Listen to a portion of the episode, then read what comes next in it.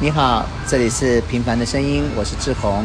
今天我们的老播客一涵又来了。Hello，大家好，这是我第五次。你有在记耶？那我们今天我们先去参加了新农读书会。那今天我们读的是哪一本哦？啊，宁与高手争天下，不与傻瓜论短长。那你来说说这本书呗。这本书其实我觉得很容易读哎，嗯，就是嗯，一开始我就让被他的一句话吸引到，就是我我跟大家分享一下，嗯。就是呢，呃，你余额不多，支付方式却很多，这个就是现代人，就是云端支付啊，什么手信用卡之类，手机都很方便，但是在很容易消费的情况下，你会忘记你自己口袋到底有多钱。对，不是多深，是多钱，是钱。对，对嗯，那我这本书，我一开始就先被它的前言吸引，然后。它的前言其实不是一个独立的东西，它前言是把里面章节的精彩的句子全部都移到前面来，所以等于是精华版。所以我看完前言的时候，我觉得哇，好好厉害的书这样。而它厉害的地方在于它，它它对于文字用的很精炼，它都是用两个句子，然后对比，然后去描述一个现象。它的书名就是这个，你看，宁与高手争高下。不与傻瓜论短长，有没有很像春联？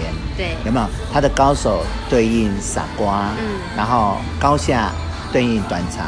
他这本书其实很多概念就是透过两个句子的对比。比如说，我当时也是被他的第一句吸引，就是他说喜欢热闹，但讨厌人群。就是他他用了很多那种文字方面。他去研究、去思考，然后用两个句子对比的方式去呈现一个现象，这样。所以我一开始就被他这个部分很吸引。哦，这个我跟志宏看到的不太一样，就是我觉得今天参加完读书会，发现，哎，志宏看到的文字怎么都这么美？哦。但我看到的就很现实面，我就觉得 Okay. 哦，好贴切哦。嗯。对，就是一些很尖锐的字。OK，那整体来说，其实我觉得。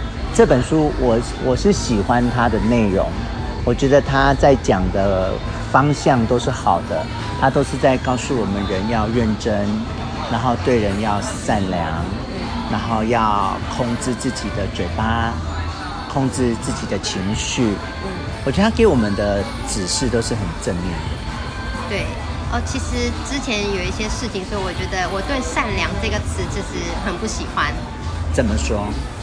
要说吗？要，就是跟 X 哦，对，OK，就是我们分手的时候，他就说，他就有一句话就说啊，你很善良啊，你一定可以找到一个更好的人。嗯，听起来好刺耳哦。对，所以从此之后，我就觉得我再也不想当一个，我不想要就是被称赞是善良，我觉得善良很不好。对，但看完这本书，就是他最后的时候，他的一个结论，我来念给大家听。好。他说，呃。任凭这个世界如何疯狂，可以刷吗？纷繁复杂，而你始终坚决善良，一成不染。但我觉得善良好像也不是那么的糟糕。对，那嗯，我觉得你是因为你男朋友那样跟你讲，而你产生了对这两个字的比较负面的印象。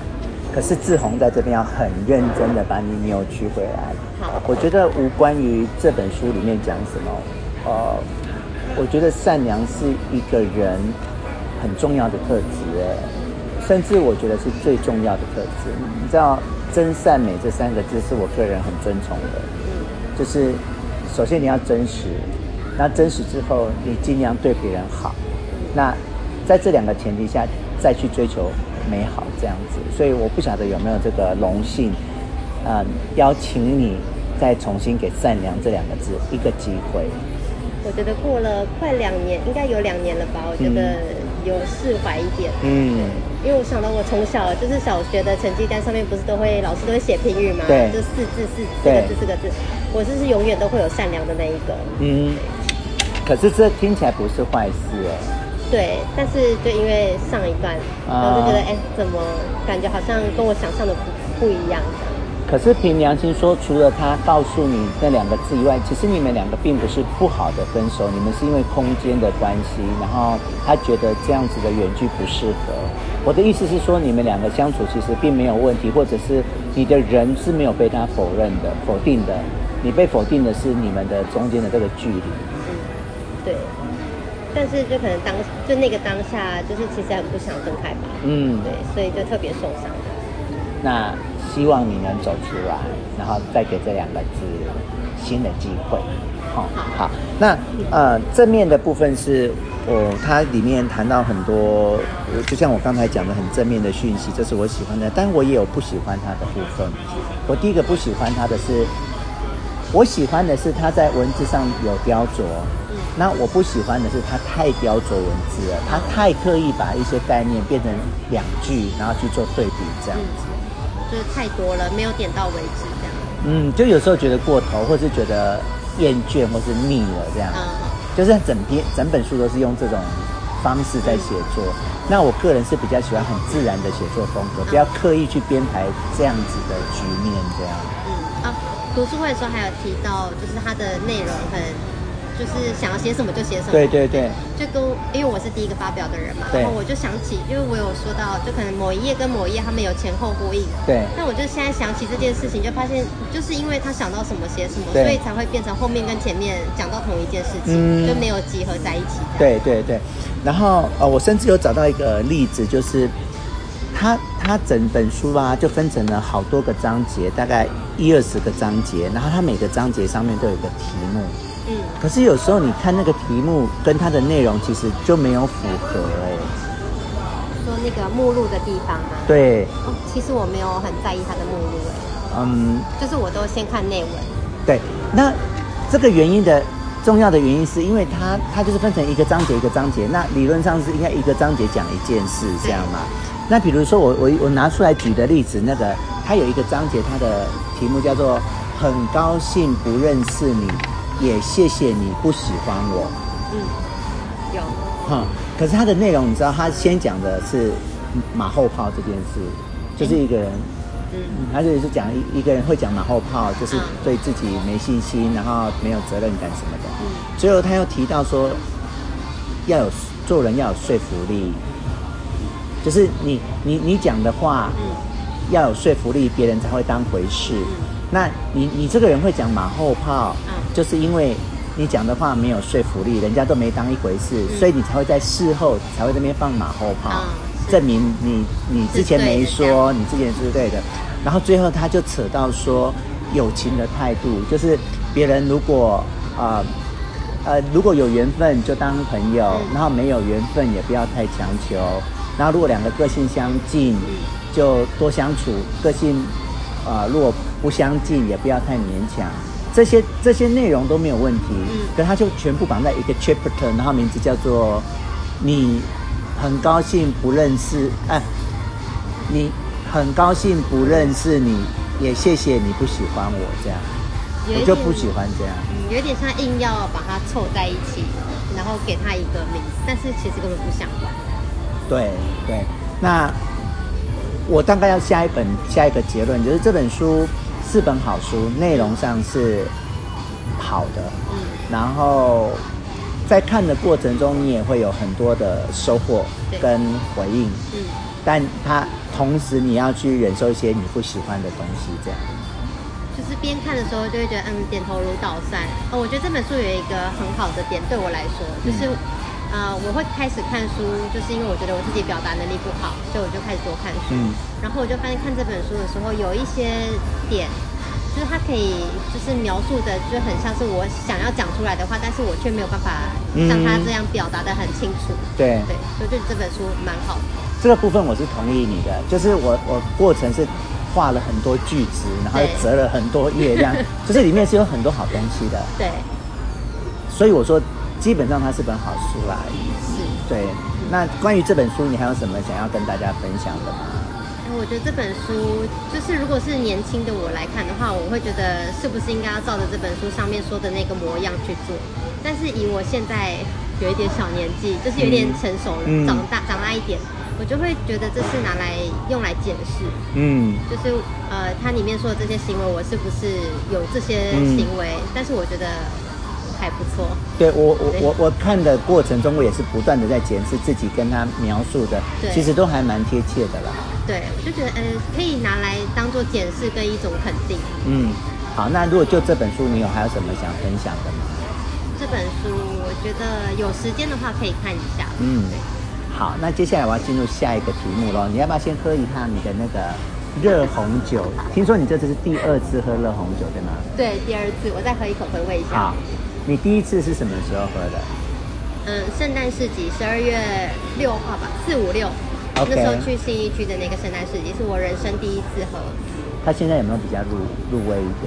比较口味比刚才再丰富一点，有吗？有好一点。有是不是？有有，你要不要喝喝看？我试试看，我试试看。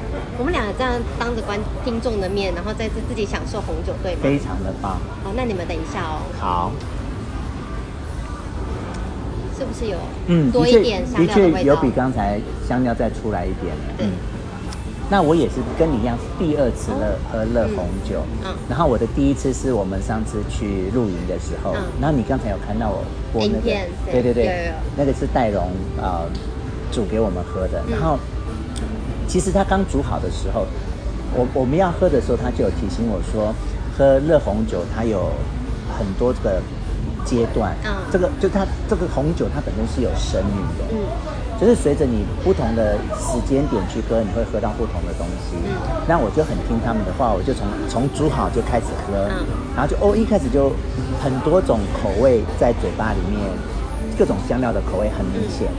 可是随着它越煮越久，然后就最后那些味道就慢慢的、慢慢的融合成一种味道。嗯，哦，就整个好好喝哦。还有一点就是你的醉的程度也是越来越多了，有可能，有可能。哦，那那次我就真的哦，觉得热红酒好棒。不过我刚才他刚送来的时候，我喝的第一口跟我现在喝的第二口，其实味道又不一样。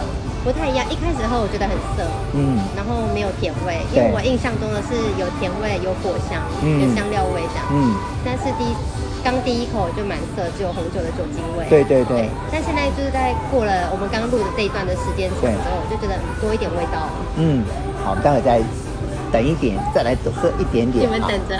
对，好。那接下来我会问你的是关于新农读书会，你今天是第二次参加了。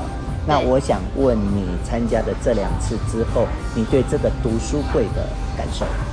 读书会的感受，觉得蛮好的。就是我最近在待业，就是可能有时候心情会比较负面，但是我觉得出来就是跟大家见面，然后可以聊聊大家的近况，就是可以换一个环境，就是其实对自己也蛮有帮助。然后读书会的话。我觉得好好的地方是，就是我可以听到大家对这本书的看法，嗯、因为我自己看我就只会有一种，嗯，但是就是大家会有不同的角度，嗯，像写书人的角度，或是啊、呃、有一个大姐就说，就是她很像是人家从网络上面截取下来，然后集合成一本书这样，我觉得也很有道理，而且这是我没有想到的东西，没有错，没有错。然后每一个人的观点都不一样，我觉得还有大家看书的方式，嗯，这些都是。就是我有一点一点在吸收。嗯嗯，呃，我觉得今天这个读书会给我的感觉是，我不晓得你有没有发现，其实里面的年纪层是蛮大的。有。除了我们两个比较年轻以外，硬要跟你扯在一起。对。除了我们两个比较年轻以外，所以啊、呃，我现在没有恶意，就是说，你知道我们这个社会有很多年纪比较大的人，可他们在退休之后。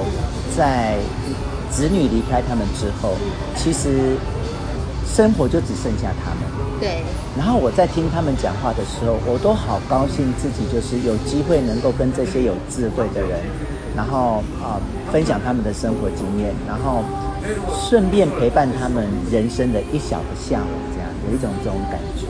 嗯，我觉得这点倒是真的耶，因为就是年纪大了之后，呃。台湾人吧，嗯，就是很传统的观念，就是要为了子女啊，为了孙子小孩什么，就是为他们做一些什么，才能让自己有那种被需要的存在感。对。但是我觉得这点就是很难改变，嗯、因为就是上个礼拜我家也是发生这些事情。嗯。啊，我我要说吗？要要说要说，你说你说。啊、呃，就是啊，我妈妈不在，然后我就有什么事，就是刚好跟我姐姐他们在讨论一些事情，然后就觉得呃，有什么事情就是。想要请我妈妈帮忙，嗯，然后我大姐又觉得说，这样是不是就是会太花妈妈的时间，或是浪费她时间这样？嗯、然后我跟我妹就觉得不会，她应该会很开心去做这件事情，嗯、因为如果没有请她来做这件事情的话，她就会觉得自己是不是不被需要？啊、对。所以就是生生血淋淋，就是你给给给年纪比较大的一个机会，去让他有机会去证明自己的价值跟存在感，这样。对，就是尤其是比较单纯、比较传统一点的女性，很贴心哎、欸。这样听起来是贴心，但另外一个方向就是自己懒得做啊，或是自己没有时间做，然后就是把东西塞给别人。那那那他，你有感觉到他在做的时候是开心还是不开心的？他他觉得是，呃，他有价值，还是他觉得他被麻烦了？嘴巴当然是会碎念，但是就做的好像挺开心的。啊、是吗？是吗？所以我觉得你应该是可以感受出他的感觉了。对啊，就我跟我妹妹就好像狼狈为奸一样，就没有羞耻心。好，那我先跟你补充一下，这一题是晨光指定要我问你的。认真？认？为什么？因为我今天有邀他来参加我们的读书会，因为他也读完了这本书。啊，是。然后他跟我一起下班，那我就跟他说，哎，意涵要去哦，你要不要一起去？这样，他就说，嗯，那他想先听听看你对那个读书会的看法。哦，但是我们已经讲完了耶，那我想听你们再录一次。也没有，他只是想知道说。这个读书，因为我邀请他来嘛，嗯、他可能就想透过你的嘴巴，先想了解一下这个读书会长什么样子，这样。哦，我在读书会就是要讲一些成功的坏话。他就不认识晨光。好啦。好，那照理说，照理说，读书会结束之后，嗯、我跟你就该说拜拜了吧？对，但没有啊。对，我就没有要放过你的意思，我就马上问你说：“哎，意涵，你接下来有什么事？”你说没事。我说：“那你有想回家或想去别的地方吗？”你说没有。那我就问你什么？说你要跟我一起去约会吗？对，我就想，因为我们你现在已经不在我们生活里面了。对。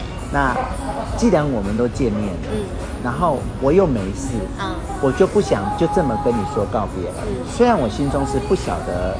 我后面想做什么？可是我就是知道，我想跟你共度今天，多相处一下这样，多相处一下，那共度我们今天后面还有的时间这样子。那结果我们做了什么？我们做了什么？第一个，我们我们我们分开离开读书会之后，第一件事是什么？第一件事情，我们就去逛了当代艺术馆，去看展。那时候是几点？四点五十五。没有，我们去五点了吗？买票五点，六点关门。对对对对。那你有觉得这是一件很疯狂的事吗？当我跟你说，一涵，我们去看展览，这样，就是我们明知只剩一个小时，然后我就跟你说，一涵，我们去看展览，你有吓一跳吗？我没有吓一跳，因为我觉得这可能本来会在我的计划之内，嗯，就是可能早一点结束，我可能会想要去逛一下，嗯，对。但是如果在一般人的眼里，就会觉得我们是疯子，是不是？就是一小时，然后你还是要花钱去买门票，然后只能看一小时这样。对。好，那 anyway 呢？我是疯子，然后你也陪我这个疯子，然后我们就去做了这件事。对。那你可不可以告诉我，你那一个小时你看了什么？现在展览的是一个是跟音乐有关，但是我没有很仔细看。嗯、然后另外一个是跟蓝雨有关，就是他们在讲呃岛上的人，然后跟要建核核呃核能厂还是什么核废料之类的。的东西，嗯，然后我们一开始的动线是先从音乐的那个部分开始，但是因为只有一个小时，对，我就觉得我要先大概看一下我想要看什么，嗯，然后我就发现这音乐这块我好像不是那么有兴趣，嗯，而且我走进就是他们有一间一间展间里面都是放很大声的音乐，对，我觉得我不行，OK，就是我觉得哦好烦躁这样，嗯，然后我就快速的浏览之后就看了另外一个部分，就蓝雨的部分，楼上，呃，接近楼下了。就是下楼，下楼之后有画图的地图画的地方，楼、oh, 上大部分都是在跟音乐有关。OK，对，然后我就去看了那个蓝雨的部分。嗯，我觉得我还是比较适合看画，就是比较静态一点。我懂，所以我如果这样讲，我们把那个展览分成三个部分，第一个部分是一楼的部分，对，第二个部分是二楼的部分，嗯、第三个是关于蓝雨的部分，对。对，那听起来你对第一个部分跟第一个部第二个部分比较没有兴趣，你花了比较多时间跟专注在第三个部分，这样对吗？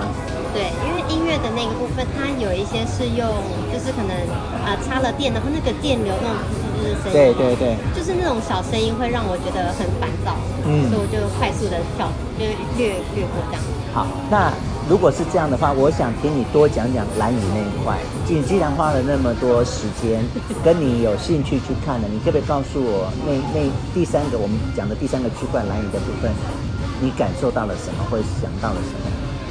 蓝屿它东西其实很少，然后它主要是在宣导吧。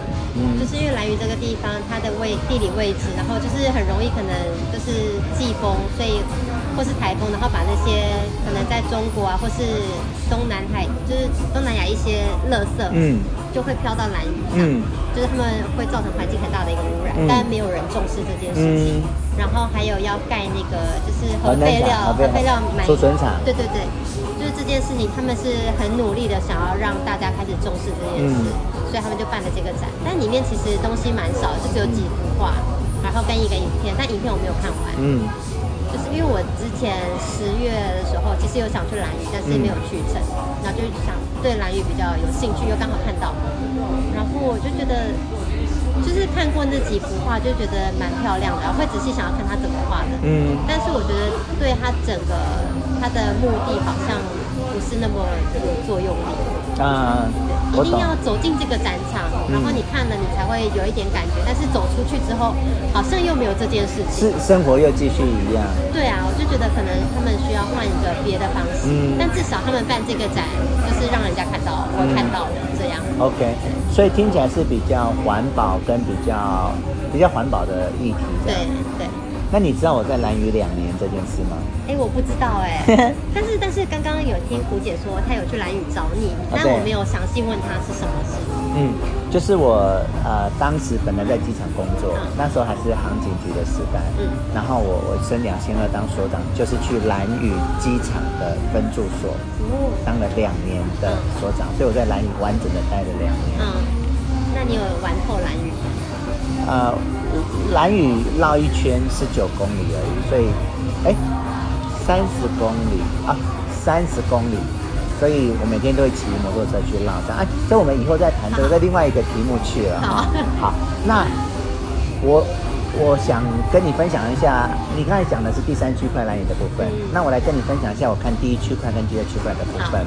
那第一个区块我印象比较深刻的是雨夜花这个部分，也就是第一个展间，嗯、你有看到我在里面，然后我也撕了那张纸。对对对，你有给我一张纸。他那个作品就是很完整的在介绍《雨夜花》这首歌，当时这首歌是怎么开始的，然后它经过了多少语言、多少版本，然后就是很完整的关于《雨夜花》这首歌。然后他甚至以《雨夜花》这首歌的立场写了一篇文章，就是我是一首歌，这么有意义。然后，那你你你那我给你的那张纸的一面就是这这篇文章，就是说我是一首歌，这样好，那你有空再去看。好。接下来我们就到了二楼，二楼也是你你没有什么兴趣的。对。然后我觉得它有一个很特别的地方是哦，还在一楼，一楼。有一个展间是他在讲马来西亚国歌这件事情。哎，我没有仔细看呢，但我每一间都走进去又走出来。嗯，那我跟你分享一下马来西亚国歌这个展，它是在第三、第二个展间是新加坡的，那第三个是马来西亚的。马来西亚的国歌，嗯，它其实是源自一首流行歌，它把流行歌改成国歌，嗯，但是呢，它就。开始禁止人家回头去听原来的那首流行歌，因为有点就是要把这首歌变得很正式化，这样，怕人家拿来比较嘛。对，所以第三个展厅就是在讲这首马来西亚的国歌一开始是怎么开始的，然后怎么变成国歌的，然后变成国歌之后，他们又怎么去禁止人民去听原来的那一首歌，这样子。这这个我也是觉得很特别。然后到了楼上，楼上你有去吗？嗯。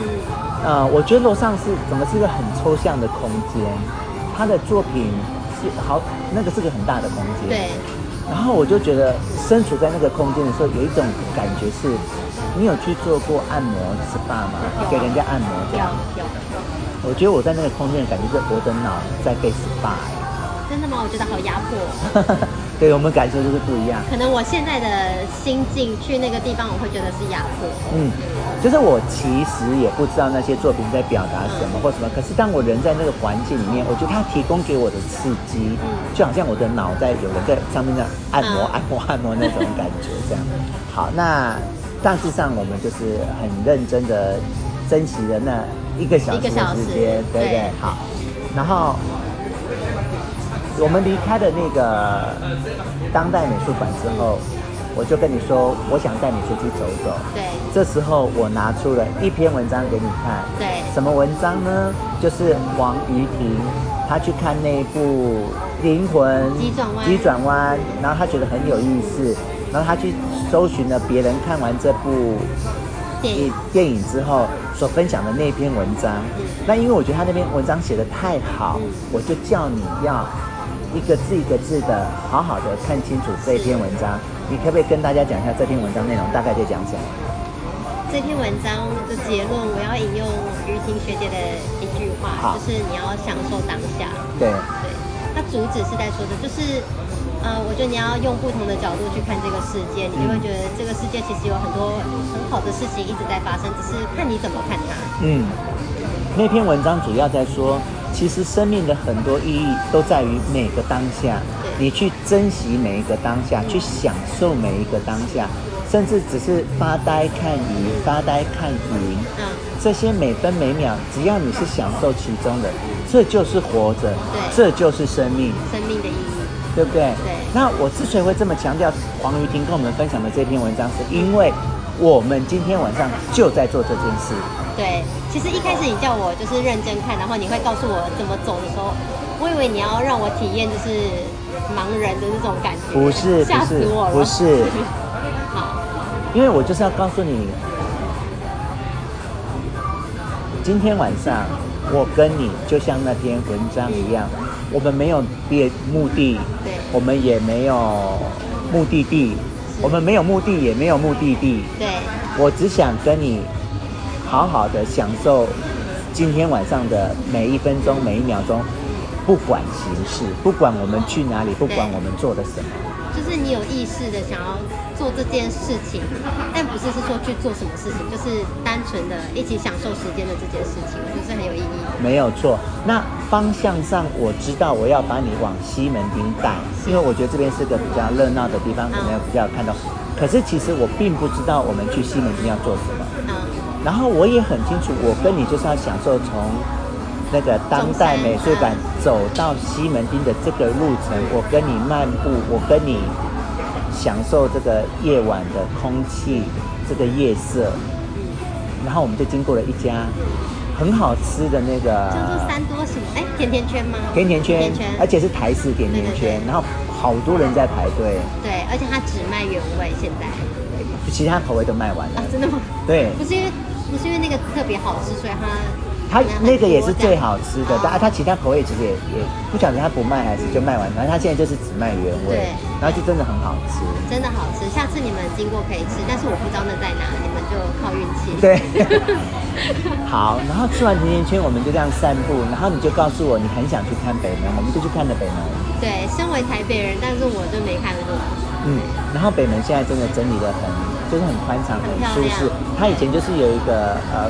啊、呃，空桥、高架桥在上面，然后四周又都是一堆车，你其实不可能去好好享受它。可它现在已经把它整理的非常舒适了。对，喜欢拍照的人很适合去。嗯，然后看完了北门，我们就往西门町移动。嗯，那其实我本来我的想法是想带你到红楼这边看一看车，我本来是要带你去吃回转寿司。哦但是你跟我讲了一件事，就是你知道这边有很多同志酒吧，对，但是你从来没有坐下来过，对，就没有机会啊，自己一个人来也蛮奇怪的。对，那事实上我这边也是，我跟你讲过，我在西门町租房子住了两年，对，那我在这边也是经过了 N 次，即使我后来搬离开，我也是不断的为了要。打炮就会来这边，然后就是常常经过这些酒吧店，坐其实一次都没有坐下来过。真的吗？嗯，我是很荣幸哎。所以我就融合了你跟我讲说你没有，然后我就毫不犹豫的，我们逛完红楼之后，我就说我们找这家坐下来，好吃饭这样。然后现在就在这边了。对，那。关于今天，你还有没有什么其他想跟我分享，或是想跟大家分享的？关于今天的行程。关于今天，跟你分享一个我最喜欢在交往的时候最喜欢的事情。嗯，散步。OK。我觉得散步是一个，就是两个人，就是没有其他东西，没有手机，对，没有别人，没有任何工作，就是只有两个人一起享受当下的那个时刻。对，就很符合我们今天做的事情。对。真的很棒，哎，当然这个人要对了，对，人不对什么都不对，没有错。那我今天很高兴再次看到你，然后也很高兴你愿意给我机会接受这个莫名的邀约，跟我约了约了一个会这样子。应该说是我很感谢志宏，嗯、就是志宏知道我最近就是有一点低落，嗯，就讲着觉得有点想哭哎，也不会也不会，我觉得人生都有，你现在就是在一个过渡期啊，对，对啊，你现在人生正在转换跑道，那那个其实没有容易，而且我知道就是我自己想要的是一个很明确的地方，嗯、是以前没有这种感觉。嗯，很棒很棒，那我们就一起努力，好不好？好，希望你早日度过这个 过渡期。希望这个月就结束。嗯、对，然后去到你想要的地方，做你想要的事情，好吗？好，谢谢一涵，谢谢大家，谢谢志宏，拜拜。